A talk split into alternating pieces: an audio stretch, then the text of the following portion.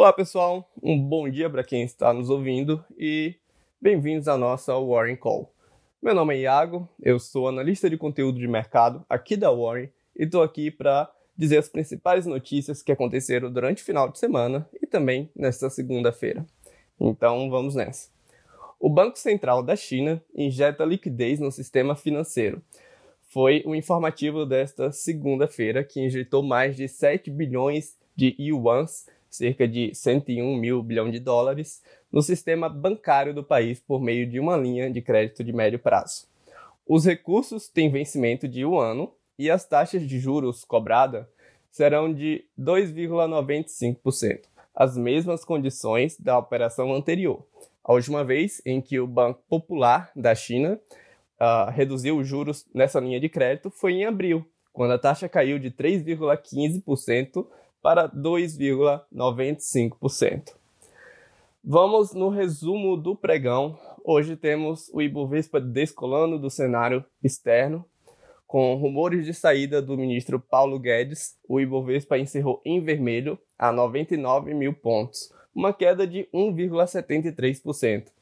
O cenário fiscal tem pesado sobre o índice brasileiro, que fechou abaixo dos 100 mil pontos pela primeira vez desde o dia 13 de julho. Nos destaques, os papéis da Vale e das siderúrgicas como a Companhia Siderúrgica Nacional, a Uzi Minas e a Gerdau se beneficiaram da alta do dólar, que aconteceu no dia, e também de dados internos do aço, avançando nesta sessão. Em dias de queda de bolsa e do dólar em ascensão, o setor de proteína animal acabou destoando do mercado.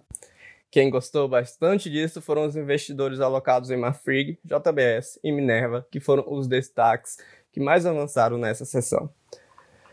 No cenário internacional, o Trump voltou a demonstrar otimismo sobre uma recuperação em V na economia. Entretanto, os índices caminham em uma direção contrária.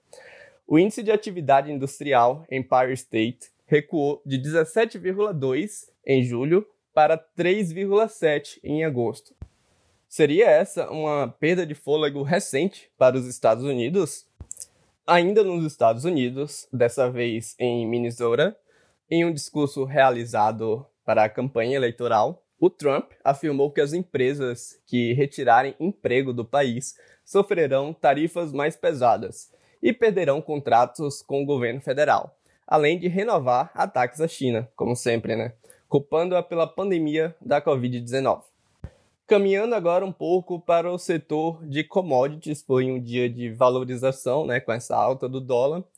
Então, incentivou a busca por commodities na medida em que as mesmas se tornaram mais baratas para os detentores de outras moedas. O contrato de petróleo texano para setembro de 2020 encerrou o dia em alta de quase 2,1%, a 42,89 dólares o barril.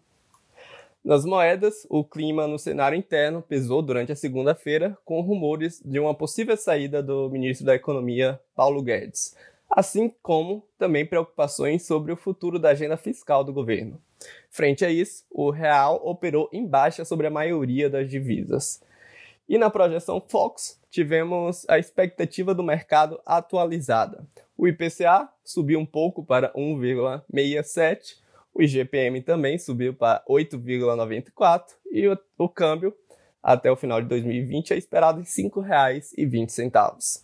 Na agenda do dia, é bom ficar de olho. No internacional, teremos o discurso de Luiz de Guindos, vice-presidente do Banco Central Europeu, e também a reunião de ministros das Finanças da União Europeia. Teremos a divulgação do resultado trimestral da Walmart. E no Brasil, a divulgação da segunda prévia mensal do IGPM. Bom, pessoal, muito obrigado por nos ouvir e nos acompanhar, e a gente se vê amanhã na próxima Warren Call.